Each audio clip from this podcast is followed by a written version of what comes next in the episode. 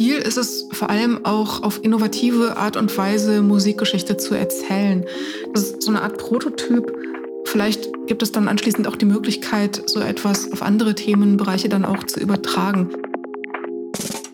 Herzlich willkommen bei Spread the Word, der Podcast zum Thema Wissenschaftskommunikation.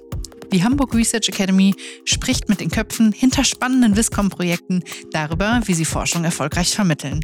Mein Name ist Julia Panzer. Schön, dass Sie zuhören.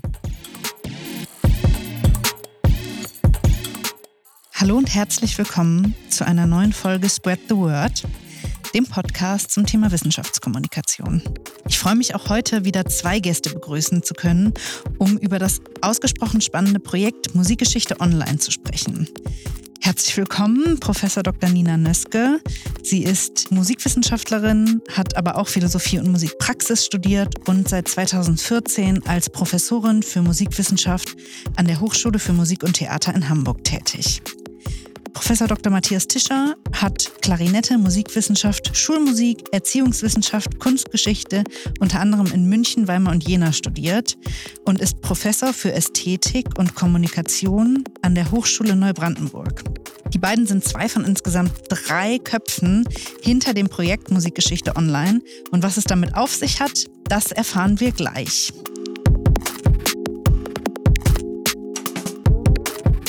Bevor wir starten, noch eine kurze Bemerkung zur Folge. Aus Termingründen haben wir zeitversetzt aufgenommen und in der Postproduktion eine gemeinsame Folge daraus gemacht. Können Sie das Projekt kurz vorstellen? Unser Projekt ist eine Musikgeschichte der DDR online.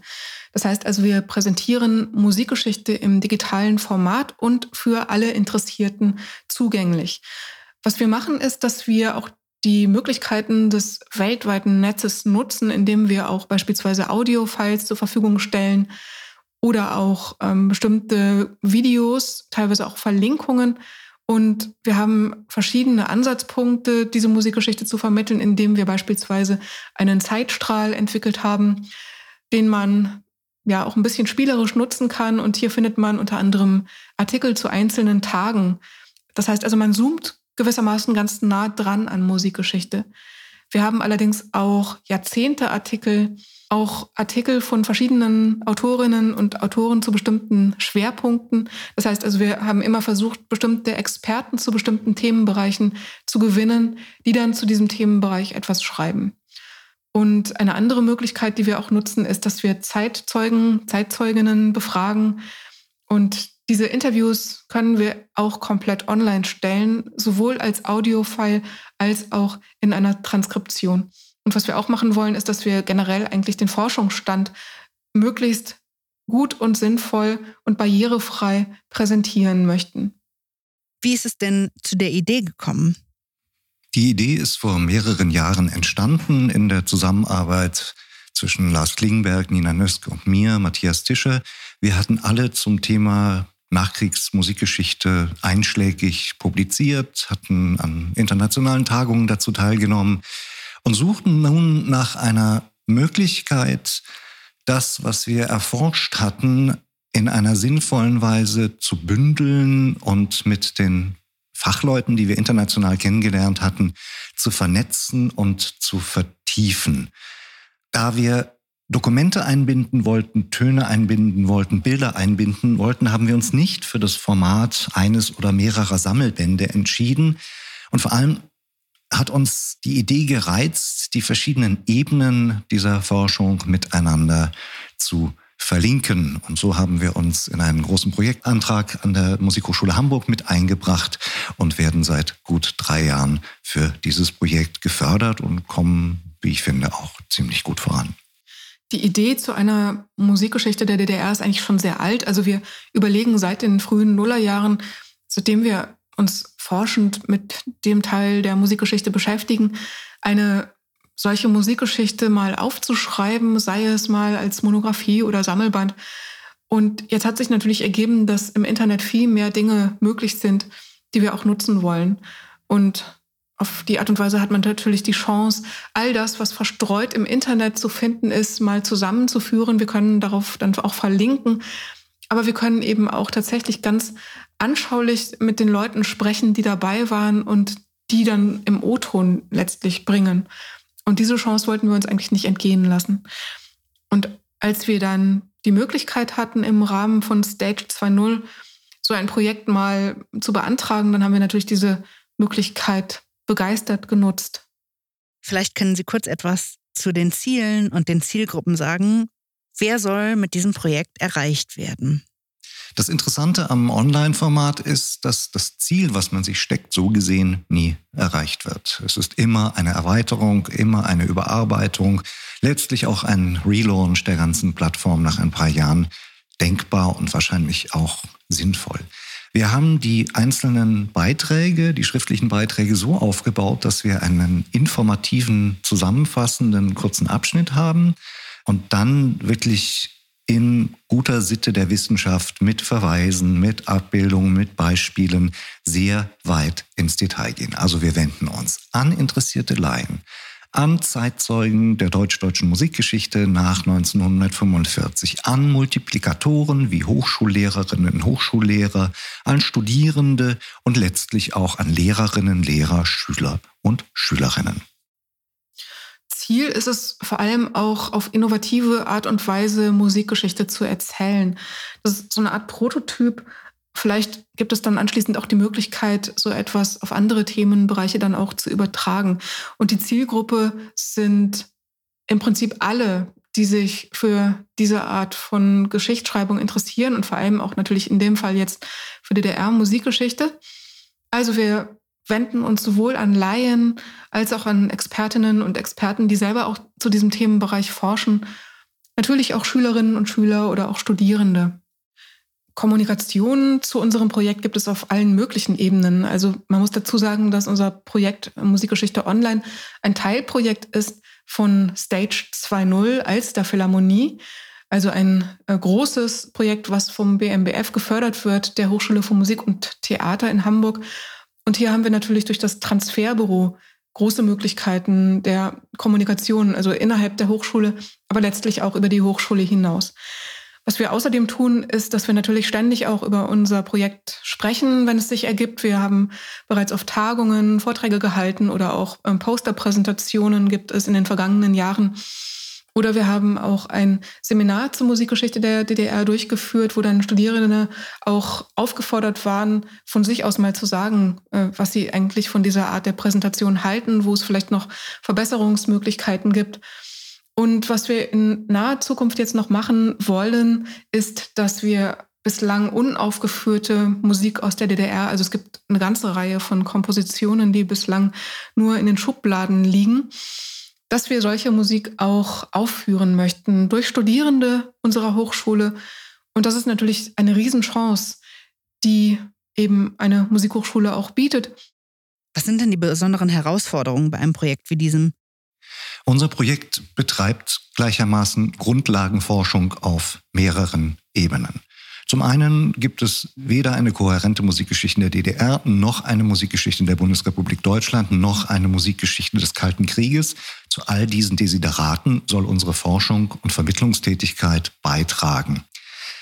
Auf der anderen Seite ist das ein Stück mediale Grundlagenforschung. Also die Nonlinearität, die Verlinkung, welche das Netz nun einmal bietet, ist für die Geisteswissenschaft erstmal eine Herausforderung und natürlich eine unglaubliche Chance, wir haben uns dafür entschieden, dass durchaus auch abweichende Lehrmeinungen und Wertungen von Forschungsergebnissen nebeneinander existieren dürfen. Zudem geben wir Zeitzeugen eine Stimme, machen unveröffentlichte Dokumente zugänglich. Und da sind wir bereits bei besonderen Herausforderungen. Die Veröffentlichung von nicht veröffentlichten Tonaufnahmen, wie sie etwa im Deutschen Rundfunkarchiv lagern, sind höchst problematisch, was die Urheberrechte betrifft. Wir mussten rechtlich sehr viel klären, was uns gelungen ist, auch wenn wir vorerst leider nur eine befristete Genehmigung haben, das Material, was wir vom Deutschen Rundfunkarchiv bekommen haben, weiter auf unserer Seite zu verwenden. Eine besondere Herausforderung ist es tatsächlich, erstmal zu überlegen, was für eine Sichtweise hat eigentlich der User eine solche Seite. Kann man übersichtlich erkennen, wo man welche Informationen findet oder muss man erstmal hm, per Trial and Error sich da durchklicken? Und hier beispielsweise ist auch eine große Herausforderung, ähm, gemeinsam mit dem Programmierer und mit der Grafikdesignerin, die ja auch in unserem Falle keine ähm, DDR-Musikexpertinnen oder auch ähm, Musikwissenschaftlerinnen sind, hier eine gemeinsame Basis zu finden. Also eine Herausforderung der Kommunikation eigentlich. Und natürlich wird unser Projekt niemals ganz und gar abgeschlossen sein. Also das ist letztlich aber auch eine große Chance, denn man kann ergänzen oder auch noch die Sachen auf den neuesten Stand bringen, wenn es neue Erkenntnisse zu einem bestimmten Thema gibt oder wenn ein neuer Archivfund aufgetaucht ist oder auch wenn sich ein Zeitzeuge meldet und einfach sagt, das ist doch alles ganz anders gewesen, dann können wir das relativ schnell und unkompliziert ändern, was letztlich natürlich im gedruckten Buch nicht möglich wäre. Und warum haben Sie sich genau für dieses Medium und diese Art der Umsetzung entschieden? Wenn man sich musikwissenschaftliche Literatur anschaut, dann hat diese Literatur ein Problem. Sie muss über Klingendes sprechen und kann das Klingende allenfalls im Notenbeispiel oder in der Beschreibung mit Worten, in der Analyse des Tonsatzes, die dann eine Übersetzung des Klingenden in Sprache ist, thematisieren. Wir wollten diese Möglichkeiten des Sprechens über Musik gar nicht ausschließen, aber wir wollten die Musik selbst, aber auch das Bild in unbegrenzter Form einbinden können. Das ist immer bei gedruckten Publikationen ein Problem, wo mit der Zahl der Abbildungen die Druckkosten exponentiell steigen. Also wir haben quasi unbegrenzten Speicherplatz, um zum Beispiel eine Reihe von Zeitzeugengesprächen mit einem der wichtigsten Männer des Musiklebens der DDR, mit Ernst Hermann Mayer, über viele, viele Stunden zu speichern, wiederzugeben, zu erschließen. Das ist ein absolutes Novum in der Musikwissenschaft. Die Vorteile einer digitalen Musikgeschichte liegen auf der Hand. Wir können auf die Art und Weise Musikgeschichte viel anschaulicher vermitteln, indem wir direkt die Musik zeigen, um die es geht, und die dann auch kontextualisieren. Wir können aber vor allem auch die Akteurinnen und Akteure selbst zu Wort kommen lassen. Also von vornherein schon zeigen, es gibt nicht die eine Musikgeschichte oder die eine Musikgeschichtserzählung, sondern es gibt eigentlich unendlich viele und einen Teil davon können wir jetzt zu Wort kommen lassen. Und hier ist natürlich nach wie vor immer Eile geboten, denn die Personen, die in der DDR aktiv Musikgeschichte mitgestaltet haben, die leben teilweise gar nicht mehr. Und die, die noch leben, sind teilweise auch hochbetagt. Also hier müssen wir handeln. Auf welche Hürden und Herausforderungen sind Sie denn bei der Umsetzung gestoßen und wie sind Sie damit umgegangen? Eine besondere Herausforderung bei der Umsetzung des Projektes ist es natürlich, in enger Kommunikation mit dem IT-Spezialisten, der die Seite programmiert, zu bleiben. Natürlich auch mit der Grafikdesignerin, aber vor allem mit dem Programmierer, denn wir als Musikhistorikerinnen und Musikhistoriker müssen genau vermitteln, was wir wollen und das jemanden, der nicht von diesem Fach ist. Und das ist tatsächlich etwas, wo wir am Ball bleiben müssen, wo es auch eigentlich keine Nachlässigkeit geben darf, denn der Kommunikationsfaden darf eigentlich nicht abreißen. Und genau das versuchen wir natürlich auch in regelmäßigen Treffen, uns auszutauschen, und das Projekt natürlich auf die Art und Weise immer weiter zu differenzieren, zu verbessern. Ja, hier gibt es letztlich kein Ende.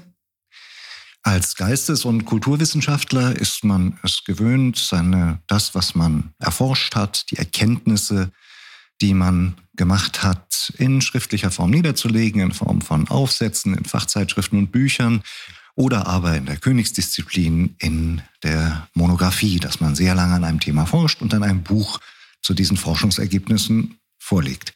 Wir wurden nun durch die Arbeit online natürlich konfrontiert damit, dass wir uns mit völlig anderen Denkstilen unserer Kooperationspartner auseinandersetzen mussten. Das war unglaublich lehrreich und auch sehr schön. Also wir mussten verstehen lernen, es war ein wechselseitiges Lernen und Verstehen, wie eine Grafikerin denkt und wie ein Programmierer denkt. Und diese drei Interessengruppen haben dann gemeinsam die Plattform erstellt, was mit Hürden verbunden war, weil sich immer wieder kleine Bugs einschlichen und wir merkten, dass wir Funktionen nicht erbeten hatten zu programmieren, die wir doch brauchen und die dann von unserem Programmierer in wundervoller Weise nachgeliefert wurden. Und das ist natürlich auch etwas, was wir sehr, sehr gerne vorher gewusst hätten, dass also bei einem digitalen Projekt, so wie wir das vorhaben, so viele Überarbeitungen und Revisionen notwendig sind, dass man also wirklich dranbleiben muss. Und vor allem hätten wir dann auch das Budget für diesen Teil des Projektes möglicherweise etwas großzügiger eingeplant. Aber das sind natürlich Erfahrungen, die uns auch hilfreich sein können für zukünftige Projekte dieser Art, Online-Projekte, aber auch für eine Fortsetzung dieses Projektes, die hoffentlich dann auch passieren wird, mit Blick dann auf Westdeutschland. Was man vielleicht anderen mitgeben kann, die so ähnliche Projekte planen, ist, dass man lieber mehr Zeit und Geld als zu wenig veranschlagen sollte zur Durchführung eines digitalen Projektes. Also lieber großzügig planen soll, als äh, zu knauserig zu sein, denn es werden immer wieder Dinge kommen, die unvorhersehbar waren, für die man wiederum ein Budget benötigt. Was hat oder was macht auch noch besonders viel Spaß bei dem Projekt? Was läuft aus Ihrer Sicht besonders gut und auf was freuen Sie sich noch? Besonders viel Spaß macht es natürlich zu sehen, wie sich das Projekt entwickelt, ähm, dass es ähm, Gestalt annimmt, dass es teilweise auch sehr, sehr gut aussieht, unseres Erachtens. Und Spaß, ja, ansonsten gibt es wahrscheinlich verschiedene Vorlieben hier. Also Lars Klingbeck beispielsweise schreibt gerade ganz besonders gerne die Tagesartikel und natürlich auch die Kommunikation mit den Autorinnen und Autoren ist teilweise sehr erhellend auch für uns. Das Projekt an sich ist ein, ein riesiger Spaß, weil man es wachsen sieht, weil man immer wieder daran verändern kann, weil man es optimieren kann, weil man über die Linkfunktionen nachdenken kann. Also wir haben große Artikel, die Einzelfragen wie sozialistischer Realismus oder Zensur thematisieren. Und wir haben sehr kleine tagesaktuelle Beiträge. Momentan arbeiten wir viel an diesen tagesaktuellen Beiträgen, versuchen schöne Beispiele, schöne Bilder, schöne Töne, schöne kleine Filmausschnitte zu finden, mit denen wir das, was wir sagen wollen, illustrieren können. Aber abgesehen davon ist der größte Schatz, den wir gerade bergen, ist das Gespräch mit den Zeitzeugen. Ich war vor einigen Wochen mit Lars Klingberg zusammen in der Nähe von Dresden und wir haben den schon etwas in die Jahre gekommenen Komponisten Jörg Herchet besucht und in ihm einen unglaublich wachen, klugen, witzigen und unendlich bescheidenen Gesprächspartner gefunden, der über sein Wirken als christlicher Komponist, als jemand, der sich niemals angepasst hat in der DDR und diesen Lebensweg hat er uns geschildert, das ist ein ganz großer Schatz und wir sind sehr froh, dass wir das auf unserer Seite veröffentlichen dürfen. Und normalerweise malen die Mühlen ja sehr langsam in der Wissenschaft. Also man schreibt einen Text und ein paar Jahre später ist er ganz oft erst veröffentlicht. Und hier ist es ganz besonders toll zu sehen, dass ein Text, den man geschrieben hat, im Prinzip sofort eigentlich publiziert werden kann. Wir haben die Seite zwar noch nicht offiziell online gestellt, aber es gibt natürlich einen Link, den auch unsere Autorinnen und Autoren haben und den wir selbst auch haben natürlich. Haben Sie sich im Vorfeld Gedanken darum gemacht, wie Erfolg im Rahmen des Projekts aussieht und wie er vielleicht auch gemessen werden kann? Für den Historiker und die Historikerin ist es natürlich der, ein großer Erfolg, wenn sie oder er Geschichte beschreiben, aufbewahren, deuten kann. Noch größer ist dieser Erfolg, wenn wir es gemeinsam mit der nächsten Generation und der übernächsten Generation Wissenschaftlerinnen und Wissenschaftler tun. Wir haben die Freude, zwei, einen Doktoranden und eine Doktorandin mit anzugliedern an dieses Projekt. Das ist Andreas Lüken in Oldenburg und Meredith Nickel in Hamburg. Sie schreiben Dissertationen zu verwandten Themen. Es ist ein großer Erfolg mit der Wissenschaftscommunity sich zu vernetzen, damit diese auch nicht das Gefühl haben, sie arbeiten vereinzelt in ihrem stillen Kämmerchen, bis die besagte Monographie fertig ist. Und dann freuen wir uns natürlich auf unendliche Klickzahlen, wobei wir nicht keine übermäßigen Erwartungen haben, aber sehr gespannt sind, da wir das dokumentieren können, wer von wo uns anklickt, wie sich das weltweit verbreitet. Es ist halt der große Vorteil, dass man es, dass es überall, wo es einen Internetzugang gibt und einen Rechner unabhängig von Bibliotheken, unabhängig von einer Anmeldung frei zugänglich sein wird. Und die Nutzerinnen und Nutzer können, wenn sie Fehler entdecken oder Ergänzungsvorschläge haben, uns kontaktieren. Also dieser Austausch mit den Usern, dass die User nicht äh, Konsumenten, sondern Prosumenten sind, wäre natürlich der Triumph unseres Unterfangens. Der Erfolg unseres Projektes lässt sich sicherlich nicht in Zahlen messen. Aber Tatsächlich ist es ja so, dass unser Projekt dann erfolgreich ist, wenn besonders viele Personen darauf zugreifen, wenn es bestimmte Klickzahlen auch gibt Und wenn beispielsweise auch unser Projekt genutzt wird für Vermittlungsarbeiten, also wenn es in der Schule vielleicht verwendet wird oder wenn es auch in Seminaren zum Einsatz kommt und wenn sich unsere Kollegen und Kolleginnen informieren, die zu diesem Thema forschen. Also auf mehreren Ebenen ist eigentlich der Erfolg möglich. Aber das Einzige, woran er sich vielleicht wirklich messen lässt, sind die Klickzahlen, die aber vielleicht an sich gar nicht so sehr viel aussagen. Die Resonanz auf unser Projekt war bis jetzt sehr gut. Überall, wo wir das Projekt vorgestellt haben, gab es doch ein sehr großes Interesse daran und man spürt auch, dass die Leute überlegen, also auch andere Wissenschaftlerinnen und Wissenschaftler, ob man vielleicht so ein ähnliches Format auch auf eigene Themengebiete oder andere Themen auch übertragen kann. Kommen wir jetzt etwas allgemeiner zum Thema Wissenschaftskommunikation. Haben Sie den Eindruck, dass Wissenschaftskommunikation innerhalb Ihrer Disziplin insgesamt an Bedeutung zunimmt? Und was würden Sie sagen, welche Chancen sich daraus vielleicht auch ergeben? Die Wissenschaftskommunikation, die Vernetzung der Community spielt wie in allen Wissenschaften, so auch in den Geisteswissenschaften und so auch in der Musikwissenschaft oder der Kulturwissenschaft eine große Bedeutung. Wir sind alle mitbeteiligt an der Initiative Digitale Musikwissenschaft, denken über neue Formate des Edierens, des Vermittelns, der Forschung nach. Ist die Geisteswissenschaft sicher nicht ganz vorne dran, was Digitalisierung betrifft, aber der Zug ist im Rollen und wird weiter rollen. Ich habe so persönlich ein bisschen den Verdacht, das gedruckte Buch, der gedruckte Aufsatz, zumindest bei unseren Studierenden, in der Gunst deutlich verloren haben und unsere Studierenden die digitalen Formate und die digital abrufbaren Formate deutlich bevorzugen. In den vergangenen Semestern haben wir natürlich als Hochschullehrer auch nochmal wirklich in puncto Medienkompetenz ein bisschen zugelegt und haben Podcast-Formate, Videos und ähnliches für unsere Vorlesungen, für unsere Seminare, für unsere Kolloquien genutzt und hier neue Erfahrungen gemacht und hoffen, dass einiges dieser digitalen Kommunikation auch weitergeführt werden kann in unserem Lehren und unser Online-Projekt wird natürlich immer auch ein Teil unseres Lehrens sein, wobei wir auch darüber nachdenken, mit den Studierenden kleine Beiträge zu diesem Forschungsprojekt zu leisten, etwa auf der Ebene der Tagesartikel. Durch das Medium Internet hat sich vielleicht ein Bedarf an Kommunikation ergeben, der vorher so gar nicht da war. Also natürlich haben wir jetzt die Möglichkeit über Online-Videos oder Podcast oder alles Mögliche, was sich sonst noch hier denken lässt, einer breiten Bevölkerung zu vermitteln, was wir eigentlich machen als Musikhistorikerinnen und Musikhistoriker. Bestimmte Chancen gibt es natürlich auch, aber vor allem eben auch durch das Medium, durch das Vermittlung stattfindet, indem es einfach ja doch sehr breit genutzt werden kann und auch in verschiedenen Unterrichtssituationen zur Verfügung steht. Welche Vorteile kann es denn aus Ihrer Sicht auch haben, auf neuen Wegen über die eigene Forschung zu sprechen?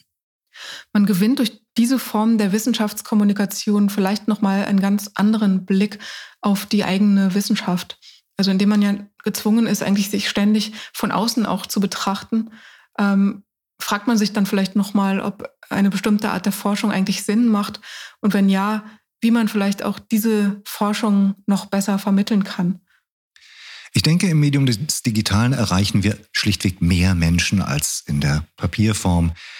Ich habe die lustige Erfahrung gemacht in meiner Online-Lehre die letzten Semester, dass diese teilweise zu einer Veranstaltung für die ganze Familie wurde. Also meine Vorlesungen wurden dann am Abendbrotstisch gehört, wären Stullen geschmiert worden. Ich habe mich über diese Entwicklung ausgesprochen gefreut.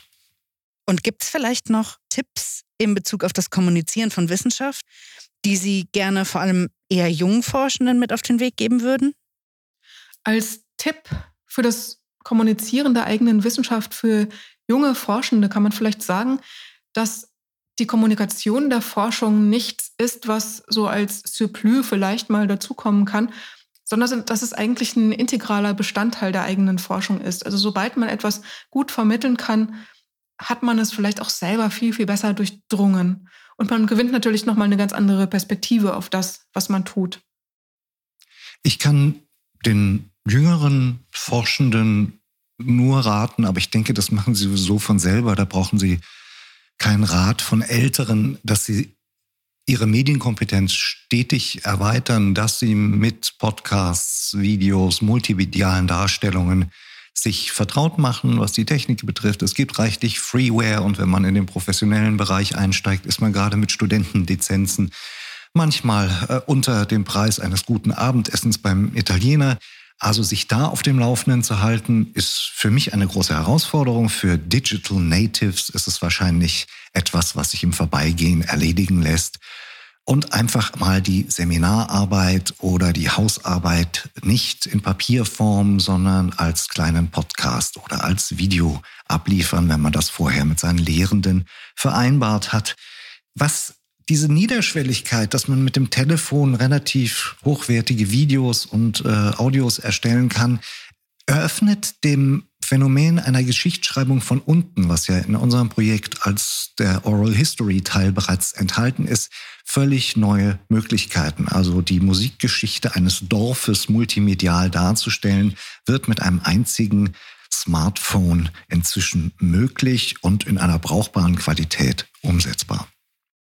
Wir sind schon am Ende angekommen und da fragen wir unsere Gäste immer gerne, ob es ein Format gibt, Podcasts, Videoprojekte aus dem Bereich der Wissenschaftskommunikation, das Sie selber gerne hören, sehen oder besuchen. Haben Sie da noch Tipps für uns? Wie aber Millionen anderer Radiohörerinnen und Radiohörer bzw. Streamingdienstnutzer haben wir natürlich mit Interesse Christian Drosten zugehört, wie er uns über die Corona-Pandemie aufgeklärt hat. Aber abgesehen davon, es gibt eine Vielzahl von Plattformen, auf denen sich unglaublich interessantes Material befindet. Die Firma Projektfilm stellt online in Previews zum Beispiel Unmengen an DEFA-Filmen und Nachrichtensendungen des Formats Der Augenzeuge von 1946 bis 1990 zur Verfügung. Das ist ein unglaublicher Schatz an Informationen, den man hat. Man findet bei YouTube zusehends Fernsehsendungen. Ich habe mir gestern eine Sendung über einen Probenprozess eines Stückes von Luigi Nono aus dem Jahre 1965 angeschaut. Eine hinreißende Dokumentation vom Westdeutschen Rundfunk. Davon findet sich reichlich. Man findet Kagels Staatstheater und seinen Film Ludwig van online, was früher verbunden war mit unglaublichen Umwegen über Archive und Bibliotheken, ist online, man muss es nur nutzen. Also die Entscheidung ist immer, schaue ich mir ein Influencer-Video über Autoreifen an oder eine hochinteressante Dokumentation, in der Arnold Gielen mit Theodor W. Adorno diskutiert. Ich weiß natürlich jetzt nicht, wie es bei den anderen Projektmitarbeitern ist, aber ich selber zum Beispiel höre sehr, sehr gerne ähm, Podcasts als Form der Wissenschaftskommunikation, weil man das an jedem Ort eigentlich machen kann bei allen möglichen Tätigkeiten und man hat das Gefühl, einfach auch die Zeit ähm, sinnvoll zu nutzen, irgendwie beim Putzen oder so. Auch äh, Videos finde ich sehr sinnvoll teilweise und natürlich sowas wie Ausstellungen ist nochmal eine andere Form, Wissenschaft auf eine sehr plastische, anschauliche Art und Weise vermittelt zu bekommen. Das war's für heute. Wenn Sie andere spannende Wiscom-Projekte kennen, freuen wir uns über eine Nachricht. Alle Infos unter www.hra-hamburg.de. Die Hamburg Research Academy berät, qualifiziert und vernetzt junge Forschende von insgesamt neun Hamburger Hochschulen. Unser Podcast ist Teil des Projekts zum Thema Wissenschaftskommunikation, gefördert von der Klausen-Simon-Stiftung. Bis zum nächsten Mal.